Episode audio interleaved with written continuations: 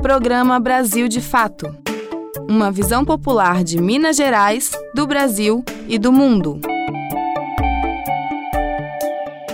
Oi, gente! Estamos chegando para mais uma edição do nosso Brasil de Fato. Hoje sim, entramos na reta final de 2022, quinta-feira, dia 1 de dezembro.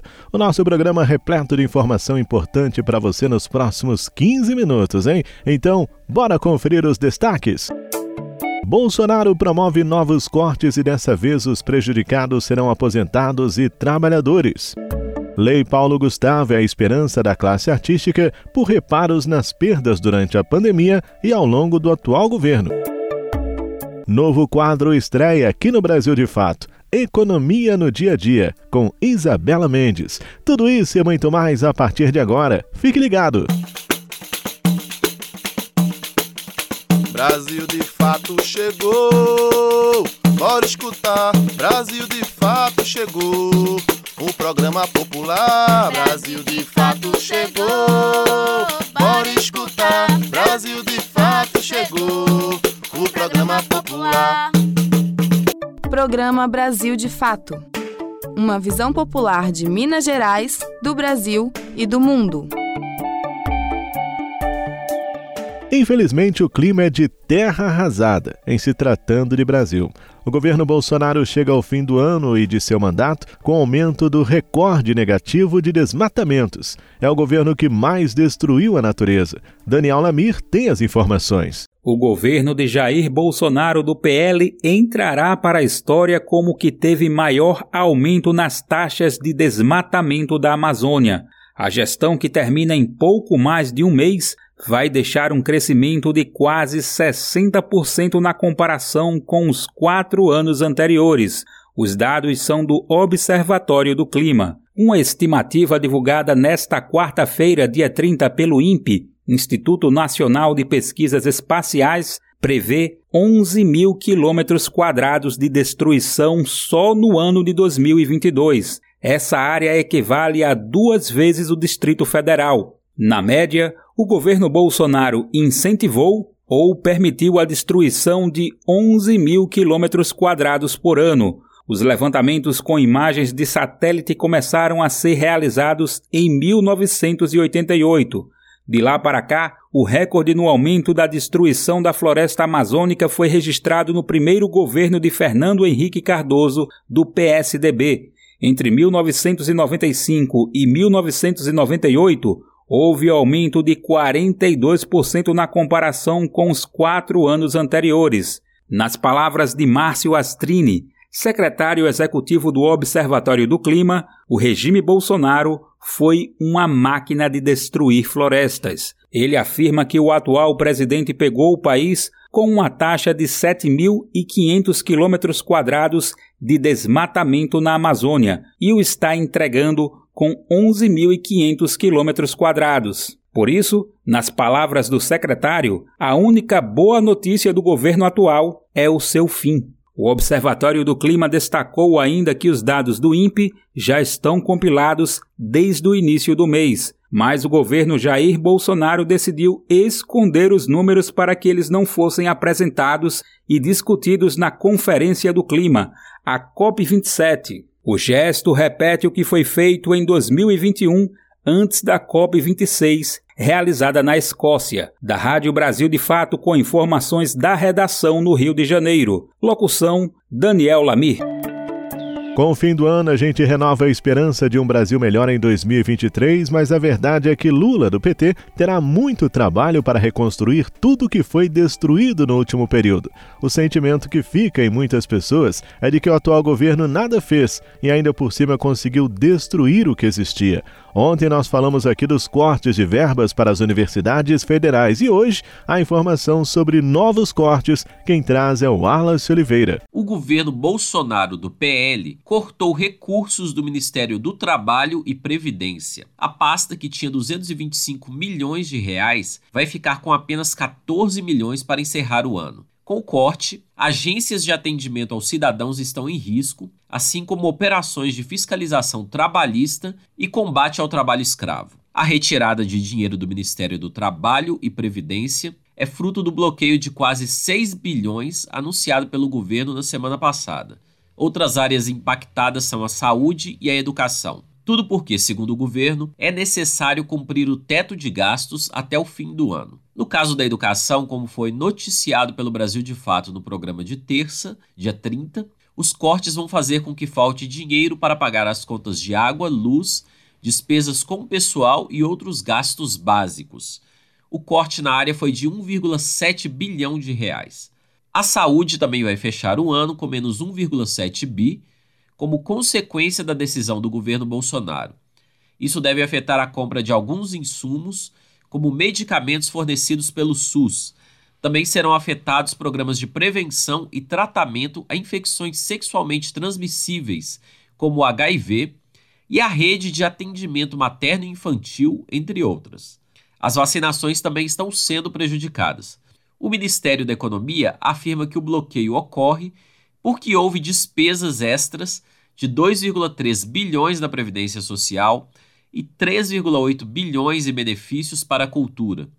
Porém, o secretário do Tesouro Nacional, Paulo Vale, disse que o governo não vai conseguir executar as despesas da Lei Paulo Gustavo em 2022. Em julho, Bolsonaro tinha vetado os pagamentos das leis Paulo Gustavo e Aldir Blanc. Ele também editou uma medida provisória empurrando a conta para 2023, isto é, para o próximo governo. Porém, o efeito dessa medida foi derrubado por uma decisão do Supremo Tribunal Federal. De Belo Horizonte, da Rádio Brasil de Fato, com informações da Rede Brasil Atual, locução de Wallace Oliveira. Ainda sobre as perdas, a equipe de transição do governo Lula do PT tem trabalhado buscando conseguir apoio, acordo e ações para que o país entre novamente nos trilhos. Na cultura, muitos desmontes e destruição da arte em vários segmentos. A Lei Paulo Gustavo é a esperança da classe para tentar minimizar os estragos feitos até aqui. Rodrigo Durão. A Lei Paulo Gustavo, que fomenta a recuperação do setor artístico das perdas ocorridas na pandemia, deve começar a promover o pagamento de recursos já no mês que vem. É o que prevê o senador Randolph Rodrigues, da Rede. Após reunião com o ministro da Economia, Paulo Guedes, ele disse que o governo vai publicar uma medida provisória em breve para viabilizar a iniciativa. A declaração de Randolph foi feita à imprensa após encontro realizado no gabinete da ministra Carmen Lúcia, do Supremo Tribunal Federal. Além de Guedes, participaram da reunião representantes da Advocacia Geral da União e do Tribunal de Contas da União. Tanto o ministro Paulo Guedes quanto a Advocacia Geral da União vieram com a disposição de construir um acordo para o cumprimento da decisão do Supremo Tribunal Federal, que não resta alternativa a isso. Né? Participou também da reunião o Dr. Bruno Dantas, presidente do Tribunal de Contas da União, e o que ficou certo é que o governo deve editar uma medida provisória abrindo um crédito extraordinário ou um crédito suplementar. Tem as duas alternativas colocadas. A recomendada pelo Tribunal de Contas da União é a abertura de crédito suplementar para já começar de imediato o cumprimento da decisão judicial para o pagamento da Lei Paulo Gustavo. No começo do mês, o STF impediu planos do governo Bolsonaro de adiar e dificultar os pagamentos das leis Paulo Gustavo e Aldir Blanc II.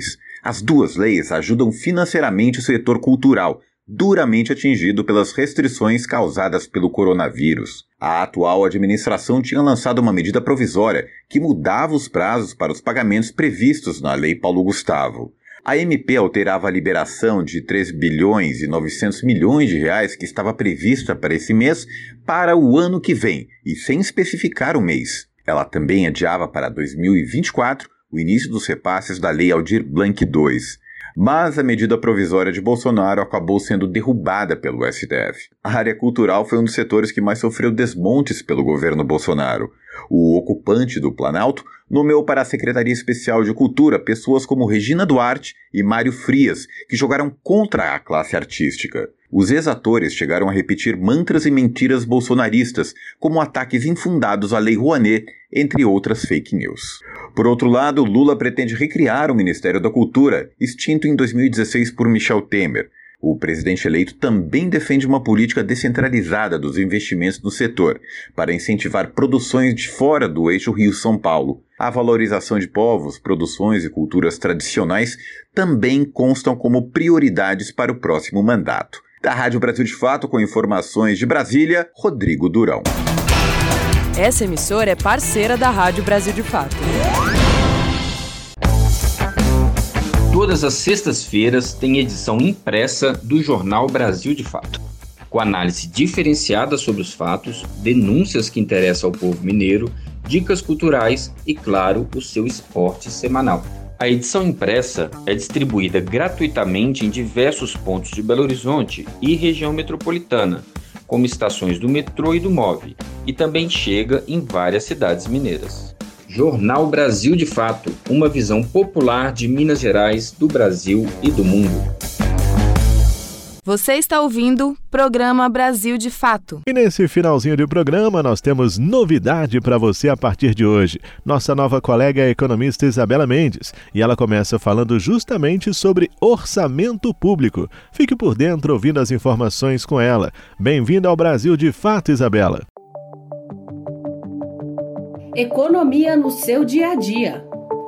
Com a economista Isabela Mendes. Olá, ouvintes da Rádio Brasil de Fato. Meu nome é Isabela Mendes, eu sou economista formada pela UFMG, trabalho com assessoria sindical e a partir de hoje, toda quinta-feira, a gente vai estar aqui batendo um papo sobre assuntos econômicos e como que eles afetam as nossas vidas, né? E o assunto de hoje é orçamento público. No início dessa semana foi protocolada pela equipe do presidente eleito Lula a proposta de emenda constitucional, a PEC de transição. Essa proposta de emenda constitucional visa viabilizar o cumprimento de algumas promessas de campanha no ano de 2023 e de maneira geral Federal viabilizar o funcionamento do Estado brasileiro em 2023. Nesse processo de debate sobre a PEC de transição, volta um outro debate sobre uma camisa de força que foi colocada sobre o governo federal lá em 2016, ainda no governo Michel Temer, que é o tal do teto de gastos. Para a gente lembrar, o teto de gastos foi a medida que congelou as despesas do governo federal nos valores lá de 2016. Isso significa que, então, independentemente do crescimento do país, do aumento da riqueza do país ou das necessidades da população, por 20 anos as despesas ficariam congeladas lá no valor de 2016. Na época, essa medida foi muito criticada, gerou inclusive uma onda de manifestações populares. Para a gente lembrar aí das ocupações em, esco em escolas e universidades feitas pela juventude e de uma série de outras manifestações, porque a população sabia que o teto de gastos iria precarizar enormemente os serviços públicos.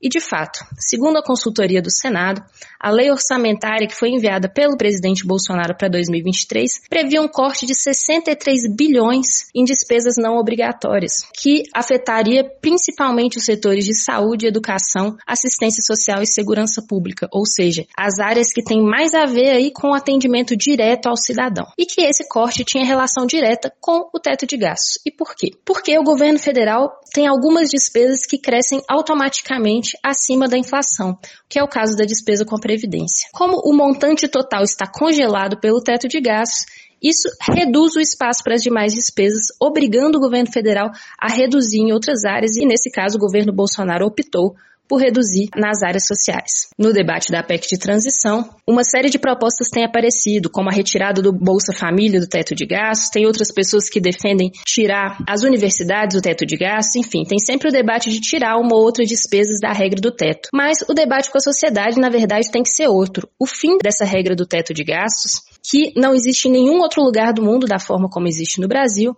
e ele que pauta de maneira antidemocrática né, os gastos do governo federal por duas décadas, independentemente do governo eleito pela população. De Belo Horizonte, para a Rádio Brasil de Fato, Isabela Mendes.